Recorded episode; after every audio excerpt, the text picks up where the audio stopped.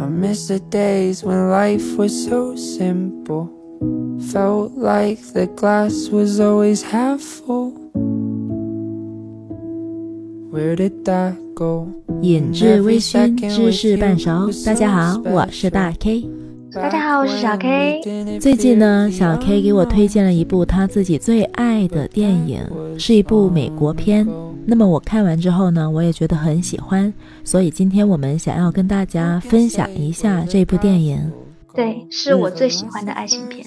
这部片子它其实不只是讲爱情，还是讲一个人生观和价值观。我觉得它非常符合我的三观。这部电影首先，那么第二呢，我太爱太爱这个男主角了，他简直是长在我的心坎上，特别是他笑起来的样子，是不是很迷人？嗯，是的，男主确实很帅，对他非常非常的帅。然后第三点，我觉得他很契合我的爱情观。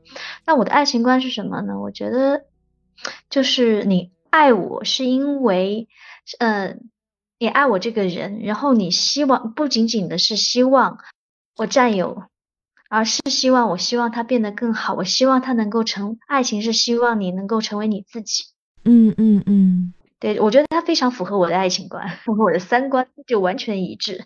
嗯，这部片子吸引我的呢，不是他的爱情，就这个故事里边的爱情有点像灰姑娘和王子，他在故事的角色构成上呢有这样的一种倾向，但是他又不会有灰姑娘和王子这个故事的那种童话般的梦幻和浪漫。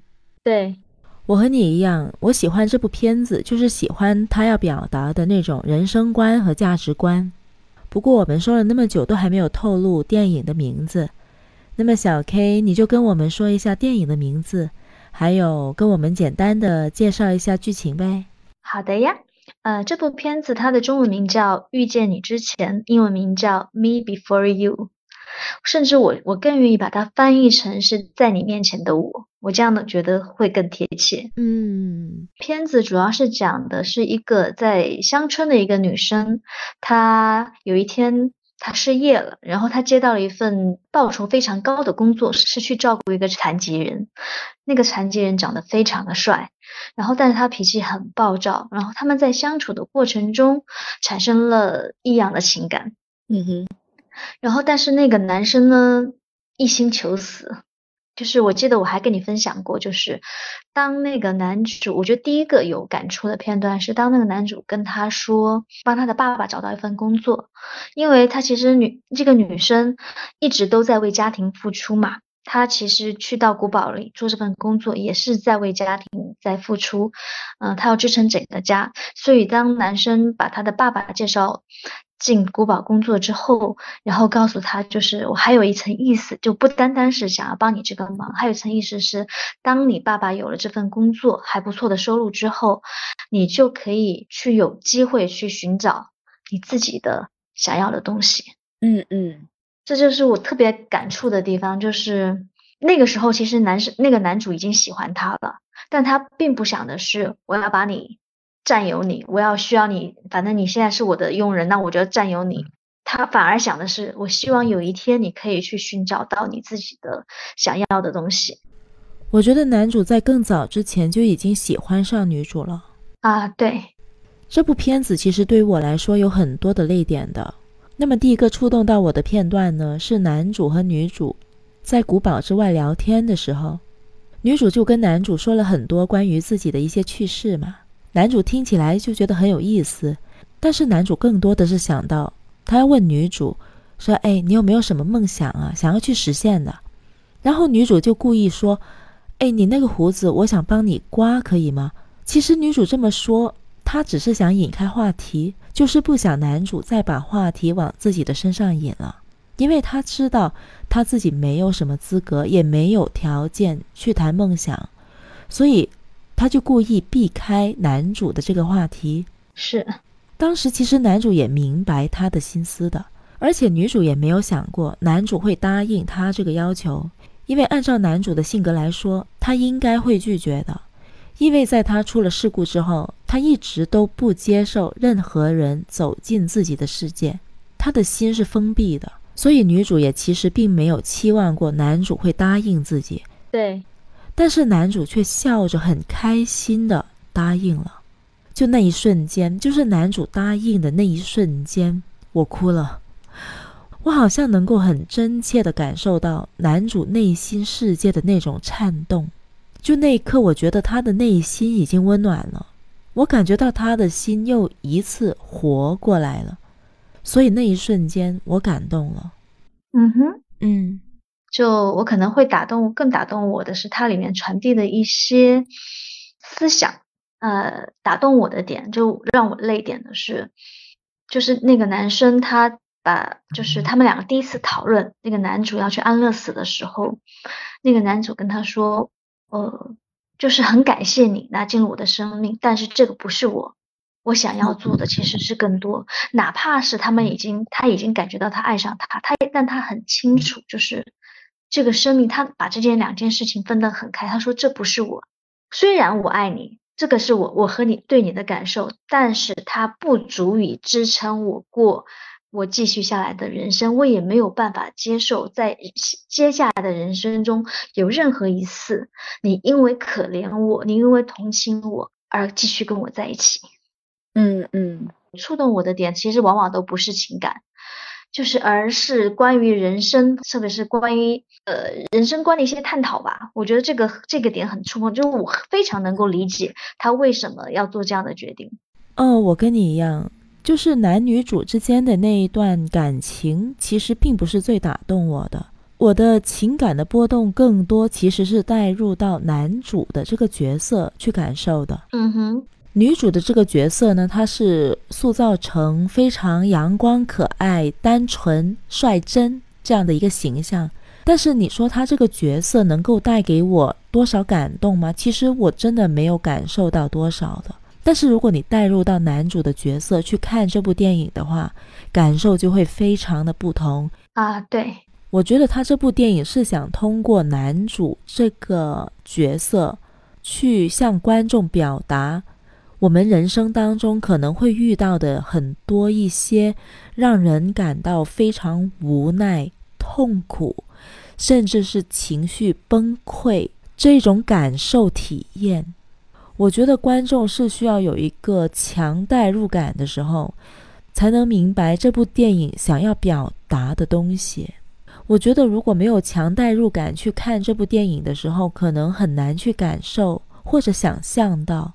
作者想要诠释的东西，对，就是哪怕其实这部电影它很少去描绘这个男主他的崩溃，但是从但是其实看他之前每一，不管是他之前的 video 啊，就是对于之前的每在他瘫痪之前的每一次刻画，我觉得我都能够理解到他其实的之后的那种崩溃。嗯，是的。我觉得这部片子是以一个相当温柔的方式去诠释了对安乐死的观点。对我觉得看这部片子的人一定会分成两派的，一派会不喜欢，甚至是反对男主选择安乐死。他们可能会想，为什么男主不能积极的去面对他余下的人生呢？他可以坚强勇敢的继续活下去。那么另一派就会跟我和你一样的观点，虽然也不能说是支持吧，但是我们能够理解为什么男主他会有这么样的选择。是，即使他在遇到了女主这么一个可爱的女生的时候，他也已经 fall in love 了，但是他依然会选择安乐死。而且我相信我和你都是会尊重男主这样一个选择的。对。甚至有可能，他做这样的决定才是一个最好的选择。其实，在你看到这部片子结局之前，你有没有想过，这部片子有可能会有 happy ending 呢？那这件事情上，其实没有完满的结局。这个男生他的瘫痪其实是已经确定了，他不会再过变好了，那他只会越来越差。我甚至是，我也自私的觉得，我甚至也自私觉得，他其实现在的结局，他就是最完满的结局。因为如果是我，我会做出一样的决定。嗯，是的，我也是这么想的。我认为这部片子现有的结局就是一个最好的结局。对，就我们带入到现实生活中想一想，如果 真他们在一起就是 happy ending 了吗？不是，生活永远没有 happy ending 这一说。他们在一起了，他会面对更多更多的挑战啊！如果是现在以就这个电影这样的结尾，它才是最 romantic 的一个结局，它才能算是一个爱情故事。它如果不是这样的结局，它就不是一个爱情故事了。嗯，我想表达的是，其实这部片子的结局是不完美的，但是又恰恰是这种不完美，让我觉得它就是完美的。对，这是本来是我也想问你的一个问题，就是你会觉得不是 happy ending 的爱情片更动人吗？其实我觉得，就好像我们刚刚说的，它其实这没有 happy ending 这一这一说。对，这个世界上有一种完美叫做残缺的完美，就是你人生当中不可能所有的事情都是一百分的。我觉得如果所有的事情都是完满的话，那其实它反而就不完美了。对。人生之所以为人生，就是因为我们可以有很多不同的体验。比如你没有过伤心，你不会知道开心这种心情有多美好吧？是。你如果没有失去过，你也不会懂得什么才叫做得到的满足，你更加谈不上说什么叫珍惜。如果你没有冷过，你又怎么能感受到温暖所带给我的那种感动呢？对，是你有说过这部电影你的泪点很多，那。就除了刚刚刮胡子那点，我觉得最打动你，或者是你泪点最爆棚的是哪一个地方？那为什么？嗯，最让我感动的那一幕，其实也还是跟你一样的，就是女主和男主一起去海边度假的时候，男主坐在轮椅上，然后女主坐在他的大腿上，然后女主就说：“你有没有发现，我跟你在一起的这几个月，我完全变成了另一个人？”女主的意思是。他变成了一个更好的自己，然后女主又接着对男主说：“他说他能够给他带来快乐，在接下来的日子里，我希望能够和你这样一直生活下去。”但是男主拒绝了。男主告诉他说：“正是因为这样子，我才不希望把你束缚在我的身边，我不希望你错过别人能给到你的一切，我更加不能接受。”当我看着你穿的美美的，和我在一个房间里，或者我看着你的裸体的时候，我却什么都做不了。其实这个时候，他们两个人互相之间已经非常爱对方了，就像你一开始的时候说的那种爱情观。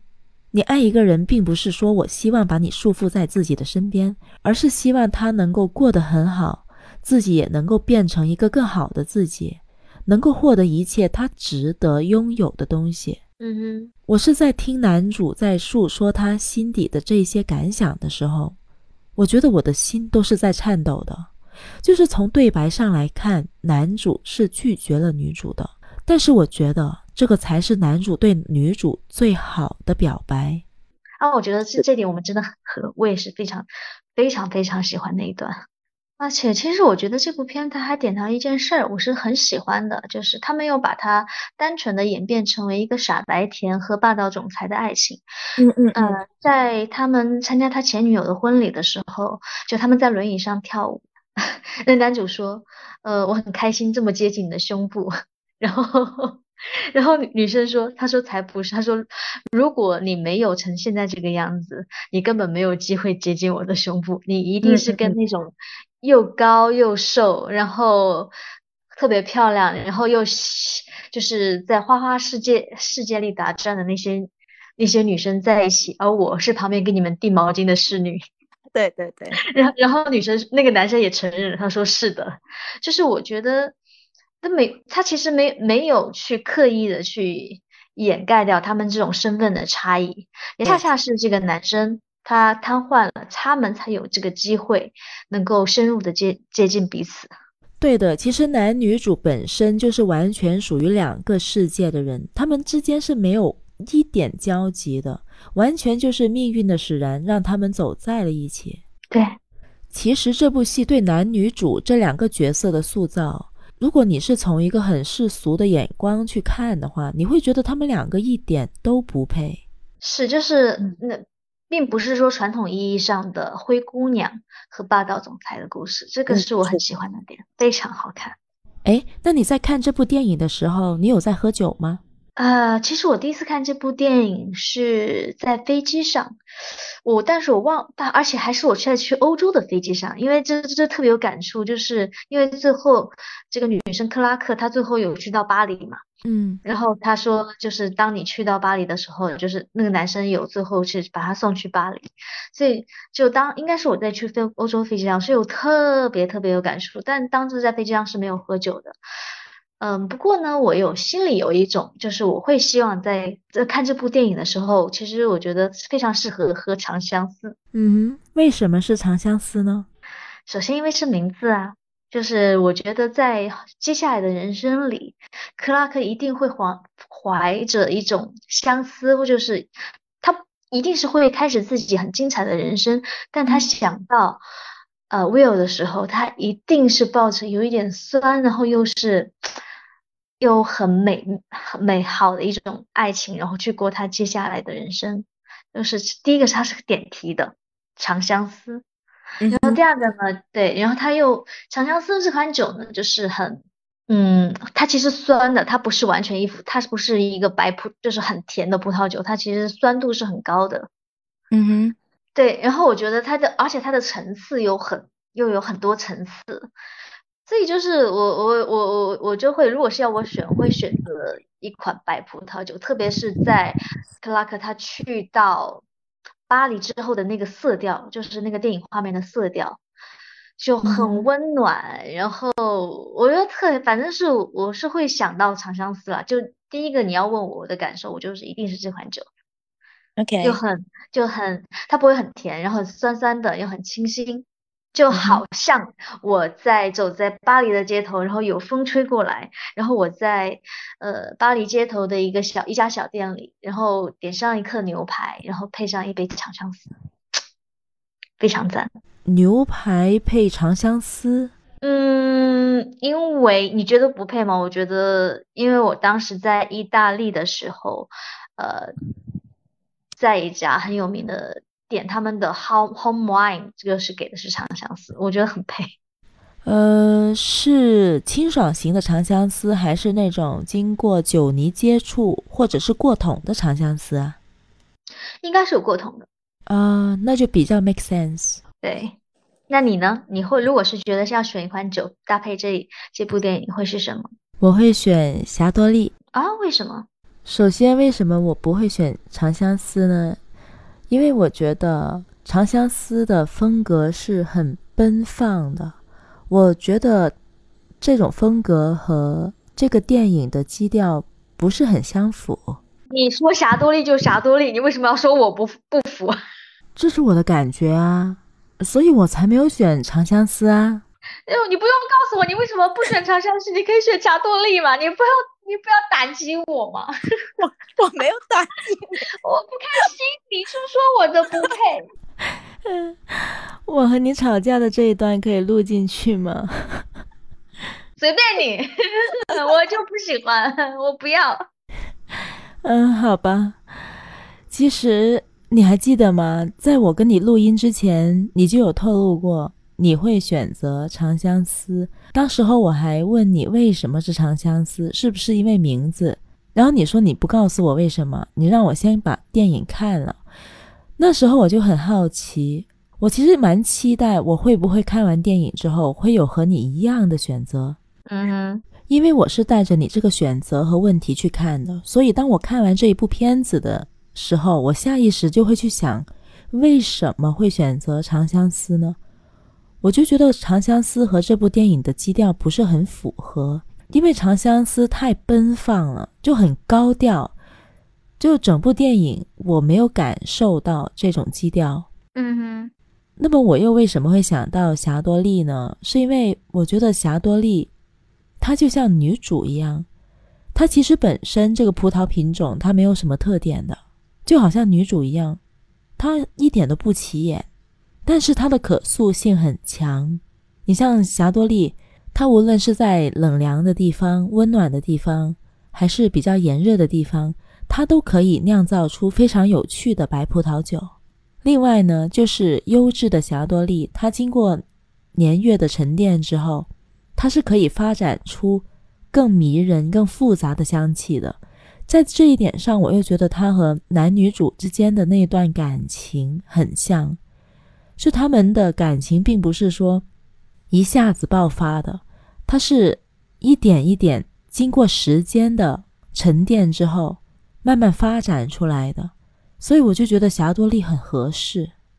那我就觉得霞多丽不是很适，因为我觉得就是你说说所说的，他确实他的风格其实很广。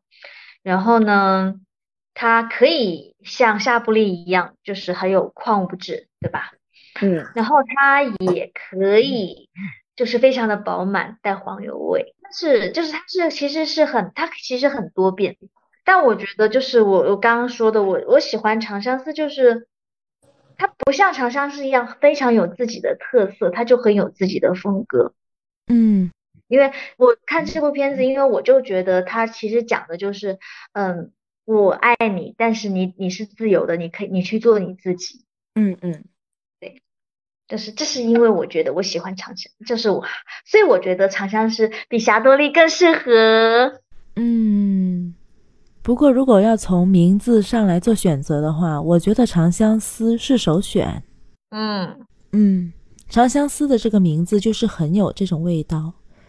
它很容易会让人联想到人与人之间的那种情感，特别就是爱情。其实霞多丽，我觉得霞多丽也很适合啦，因为呃，霞多丽其实它因为它很容易种植嘛，到处都可以栽种，它其实就很很像呃女主，她非常的坚强，然后也很乐观，她其实可以去到哪里，她都可以生根发芽。嗯，是的，你说的这个特点也是和女主很相符。嗯好的，我也认可你啦。呃啊，好，谢谢你认可我啊。就感觉 就是 小朋友吵架，那好吧，那你认可我，那我也认可你一下，我觉得你的也还不错。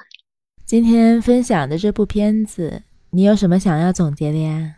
总结嘛，就是我希望所有人。都能遇上自己想要的爱情。当然，其实这个东西可遇不可求。但我觉得，哪怕没有，我们也记得自己爱自己。我因为我们每一个人都是自由的。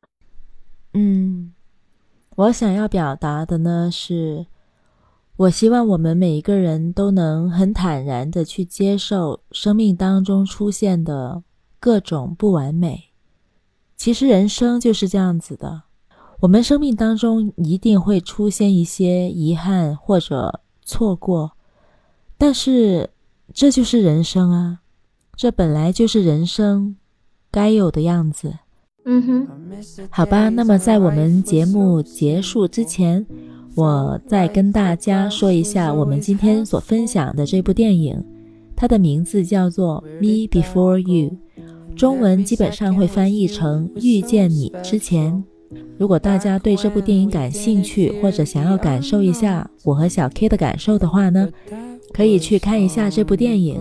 在国内的各大影视 APP 上都能搜到这部电影。或许大家还可以看不止一遍哦。第一次看的时候呢，可以喝热情奔放的《长相思》，然后第二次呢，可以喝霞多丽。对。那么，其实无论长相思也好，霞多丽也好，它都还有不同的风格。我们真的可以尝试一下，喝不同的葡萄酒去看同一部电影，会不会有不同的感受？我们非常期待能够在评论区里读到你的留言分享。如果大家还有什么好的电影，或者有什么话题想聊的话，也可以告诉我们。那我们今天就先到这里啦，拜拜，拜拜。